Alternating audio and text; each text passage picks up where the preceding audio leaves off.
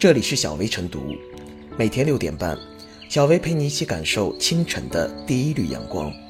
同步文字版，请关注微信公众号“洪荒之声”。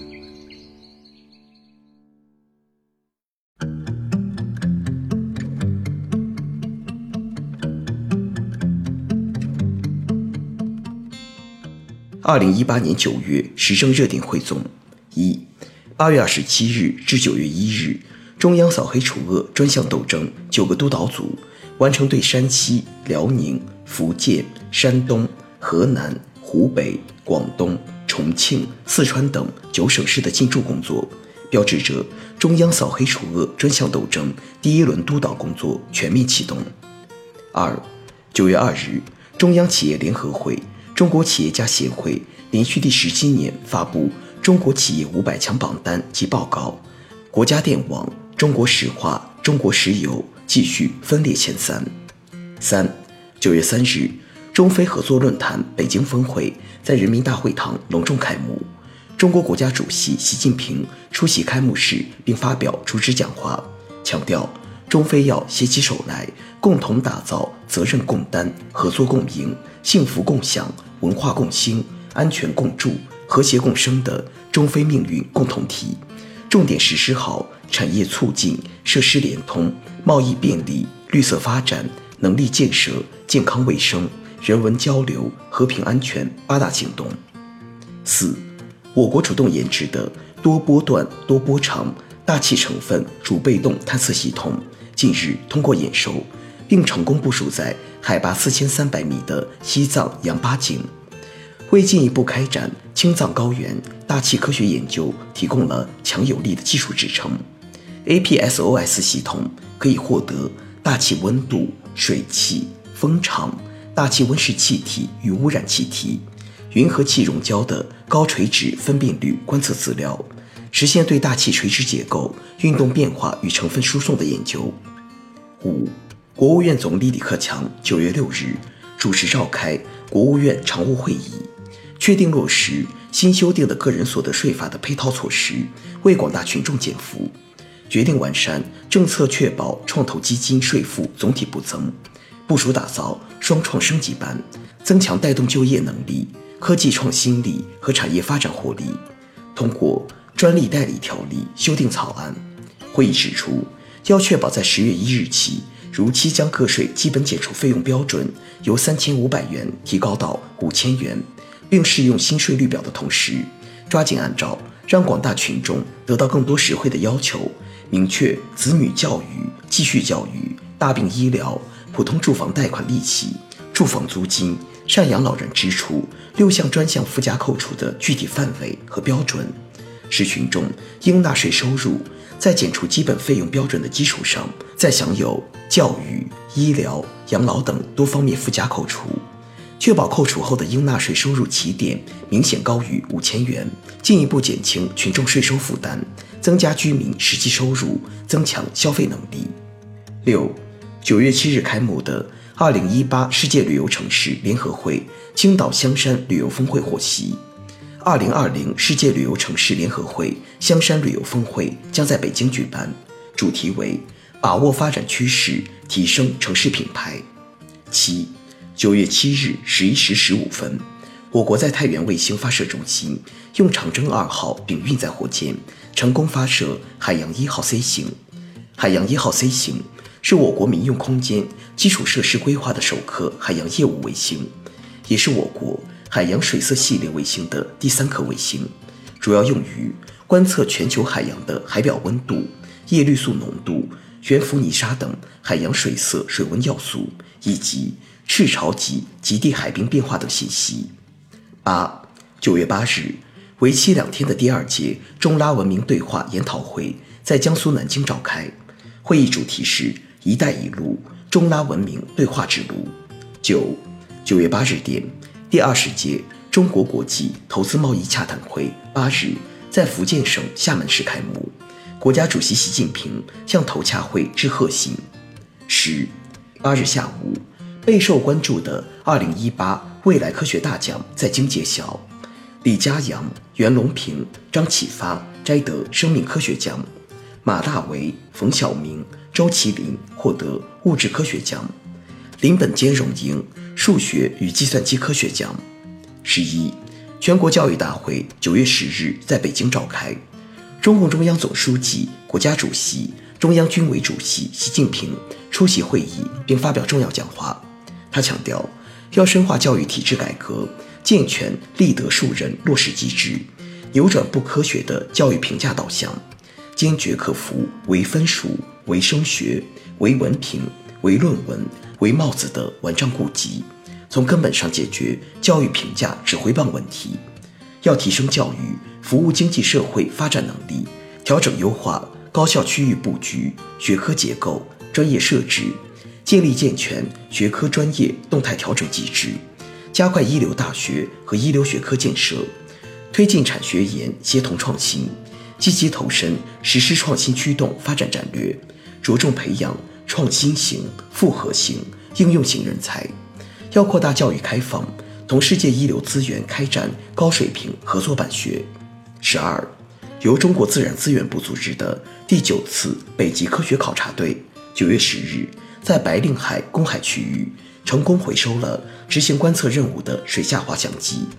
这是中国首次利用水下滑翔机。完成白令海海盆和陆坡区连续高密度观测。十三，从中央军委训练管理部了解到，我军四号制度恢复和完善工作正有序开展。你从十月一日起全面恢复播放作息号，下达日常作息指令。明年八月一日起全军实行新的四号制度。十四，第四届东方经济论坛全会十二日。在弗拉迪沃斯托克举行。本届东方经济论坛九月十一日至十三日举行，主题为“远东更多机遇”。习近平发表了题为“共享远东发展新机遇，开创东北亚美好新未来”的致辞。十五，中国残疾人联合会第七次全国代表大会九月十四日上午在北京人民大会堂开幕。十六，九月十五日是第十八个全民国防教育日。今年的主题是传承红色基因，汇聚强军力量。十七，九月十七日，世界公众科学素质促进大会在北京召开，国家主席习近平向大会致贺信。习近平指出，加强科技产业界和社会各界的协同创新，促进各国开放合作，是让科技发展为人类社会进步发挥更大作用的重要途径。十八。二零一八世界人工智能大会九月十七日在上海开幕，主题为“人工智能赋能新时代”。习近平强调，中国正致力于实现高质量发展，人工智能发展应用将有力提高经济社会发展智能化水平，有效增强公共服务和城市管理能力。十九，由工业和信息化部、科技部和江苏省政协共同主办，主题为。数字新经济、物联新时代的二零一八世界物联网博览会日前在无锡开幕。二十九月十八日，国务院关税税则委员会发布公告，决定对美国原产的约六百亿美元进口商品实施加征关税。九月十八日，中国在世贸组织追加起诉美国三零一调查项下对华两千亿美元输美产品实施的征税措施。二十一，九月十八日，首届世界公众科学素质促进大会“太空探索与人类未来”分论坛在北京举办。论坛介绍了我国太空探索领域诸多规划，初步明确了四次任务。第一次任务计划在二零二零年七月发射火星探测器，预计经过十个月的飞行，二零二一年到达火星，着陆火星表面并进行巡视探测。其后。计划在二零二八年左右进行第二次火星探测任务，采集火星土壤返回地球。我国还将进行小行星探测，并在二零三零年前后开展木星系探测和行星系探测。二十二，世界新经济论坛第二十届新领军者年会二零一八夏季达沃斯论坛将于九月十八日至二十日在天津梅江会展中心举行。本届论坛主题。在第四次工业革命中打造创新型社会。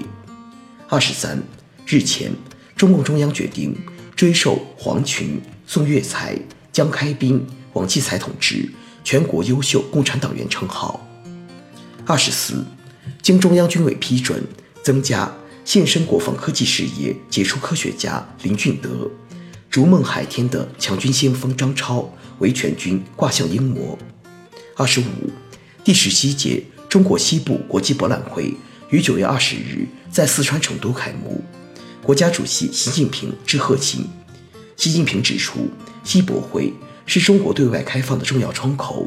为中国西部地区参与共建“一带一路”、深化同世界各国交流合作搭建了重要平台。二十六，九月二十一日，中共中央政治局召开会议，审议《中国共产党支部工作条例（试行）》和二零一八至二零二二全国干部教育培训规划。中共中央总书记习近平主持会议，会议强调，要把抓好党支部作为管党治党的基本任务，要把理想信念教育作为首要任务。二十七、二十一日，国家文物局宣布，在辽宁大连庄河海域搜寻发现并确认了甲午海战北洋水师沉舰“经远舰”，这是继致远舰之后。我国甲午海战遗迹水下考古工作获得的又一重大成果。二十八，九月二十三日是秋分日，我国将迎来第一个中国农民丰收节。习近平指出，设立中国农民丰收节是党中央研究决定的，进一步彰显了“三农”工作重中之重的基础地位，是一件影响深远的大事。二十九，世界经济论坛日前发布。二零一八年青年科学家榜单，三位来自生物医药领域的中国科学家入围。三十，九月二十七日，中国浙江省千村示范万村整治工程荣获联合国最高环保荣誉——地球卫士奖中的激励与行动奖。三十一，第三届丝绸之路敦煌国际文化博览会于九月二十七日至二十八日在甘肃敦煌举办。本届文博会秉承和平合作、开放包容、互学互鉴、互利共赢的丝路精神，以展现丝路风采、促进人文交流、让世界更加和谐美好为主题。三十二，九月二十八日，三百三十米的世界最高公铁桥主塔——沪通长江大桥北侧主塔成功封顶，标志着由中铁大桥院设计。中铁大桥局承建的沪通长江大桥工程取得关键进展。沪通长江公铁两用大桥为国内最大跨度斜拉桥，也是世界上首座跨度超过千米的公铁两用斜拉桥。三十三，川藏铁路拉林段藏木特大桥二十八日成功合龙，标志着大桥主体结构施工取得关键性胜利。也为拉林铁路全线如期贯通奠定了坚实基础。三十四，九月二十九日，我国首艘大型浮标作业船“向阳红二二”在武汉长江边正式下水。它是国内唯一具备收放并存放十米大型海洋监测浮标能力的工作船，在国际上也是起吊浮标能力最强的工作船之一。